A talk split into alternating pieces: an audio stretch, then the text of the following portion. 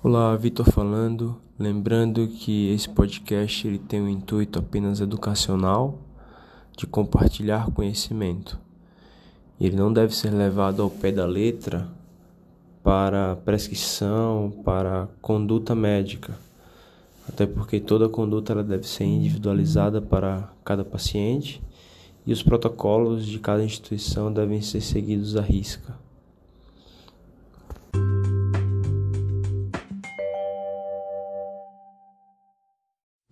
Ablação por radiofrequência é um, uma estratégia de controle de ritmo cada vez mais prescrita para pacientes com fibrilação atrial, principalmente para pacientes jovens e que têm uma grande intolerância ou que não desejam fazer uso de medicações antiarrítmicas ou que estão ainda refratários, mesmo com doses otimizadas.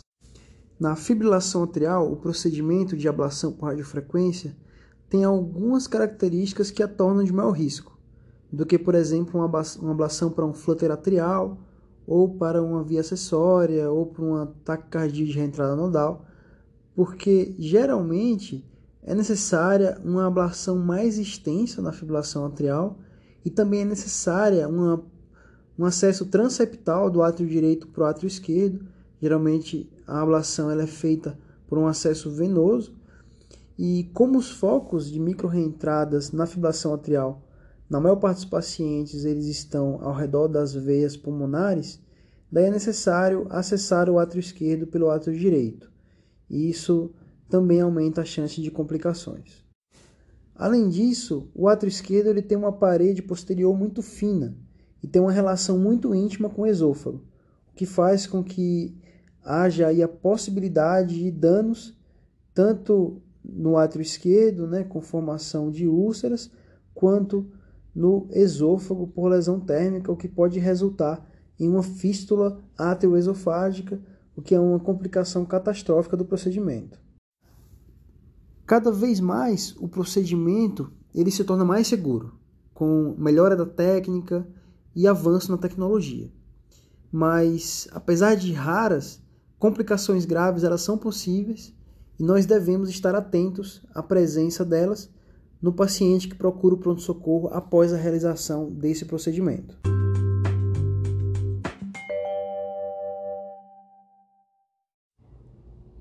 A primeira complicação que eu vou descrever, que é bem raro, mas potencialmente catastrófico e grave, é a formação de uma fístula atrioesofágica após a realização da ablação por radiofrequência. O tempo médio para a apresentação desses pacientes é de 19 dias após a realização do procedimento.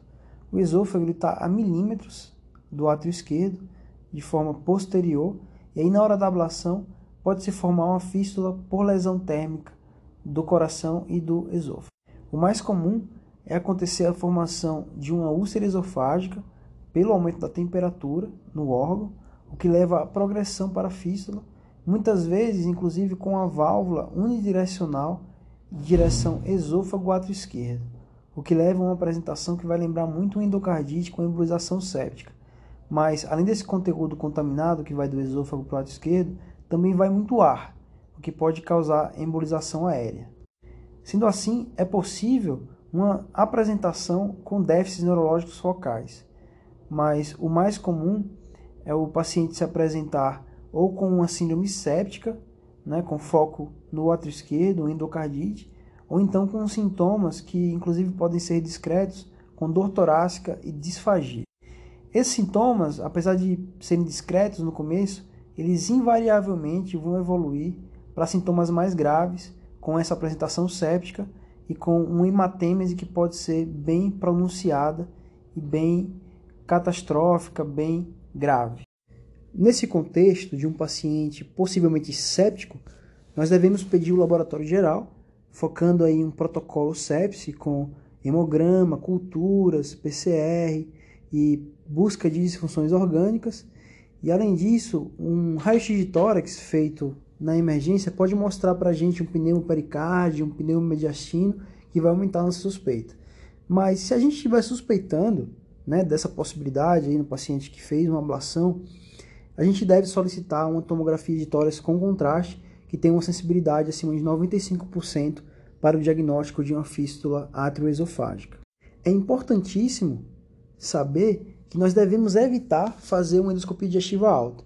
Dá para imaginar aqui o cenário em que o paciente chega com a disfagia, com a dor torácica, e aí alguém pede uma endoscopia digestiva alta. Mas isso pode gerar uma catástrofe com grande volume de embolia aérea quando é insuflado o esôfago do paciente e pode levar aí a déficits neurológicos, né, AVC por embolia aérea ou até a parada cardíaca. Então fica aí a mensagem de fazer a tomografia de tórax com contraste e evitar a todo custo a realização de uma endoscopia digestiva alta, mesmo que o paciente esteja com hematêmese significativa. Como tratamento, nós vamos começar antibiótico de amplo espectro, com boa cobertura para gram positivos, como por exemplo a adição aí de vancomicina no esquema de antibióticos, e nós vamos chamar imediatamente a cirurgia cardiotorácica para avaliar o paciente, pois se a gente não abordar o paciente cirurgicamente, com a confirmação desse diagnóstico, o paciente vai invariavelmente evoluir para a morte.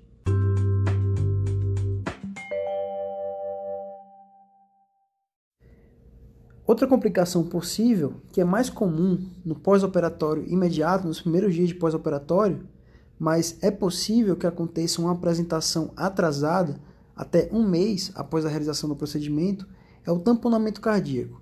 E aí vai ser importantíssimo nesse paciente que chega com uma queixa após a realização do procedimento, a gente saber avaliar e excluir essa possibilidade.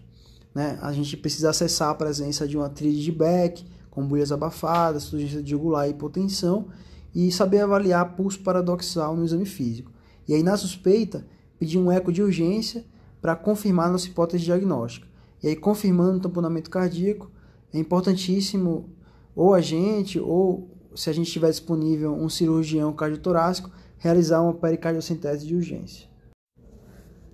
Outra complicação possível é o AVC isquêmico. O risco ele aumenta até duas semanas após o procedimento de ablação e há um maior risco a depender da cardiopatia estrutural do paciente, como por exemplo o paciente que tem um átrio esquerdo maior do que 4,5 centímetros, ou o paciente que realiza uma ablação por uma fibrilação atrial ou por um flutter atrial, esse paciente ele é de maior risco para eventos tromboembólicos. Então pode acontecer AVC isquêmico pela formação de trombos ou naquele contexto de um paciente com uma fístula esôfago-atrial, pode acontecer por embolias sépticas ou aéreas. Existem outras possíveis complicações, como por exemplo as relacionadas ao acesso vascular, com formação de pseudoaneurisma, de hematomas, de fístulas arteriovenosas, de hemotórax, quando é utilizada a veia subclave, e de pneumotórax. Outras possíveis complicações são, por exemplo, a estenose de veia pulmonar, que pode levar a dispneia, tosse crônica, hemoptise e a pneumonia de repetição. Essa complicação, ela geralmente requer a realização de uma angioplastia com balão ou até a colocação de estentes, mas há uma grande taxa de recorrência, então o melhor aqui é a prevenção, e a prevenção é feita com medidas específicas em cada serviço durante o procedimento.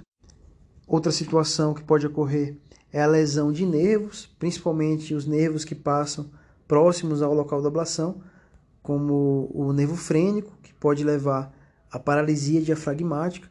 Essa paralisia diafragmática, ela geralmente melhora espontaneamente de 6 a 12 meses após o procedimento. Outro nervo que tem uma relação íntima com a região da ablação é o nervo vago.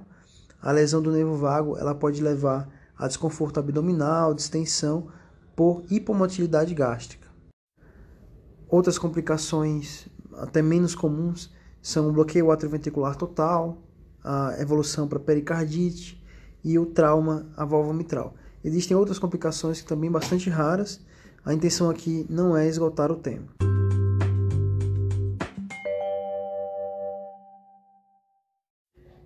Sendo assim, terminamos nosso episódio.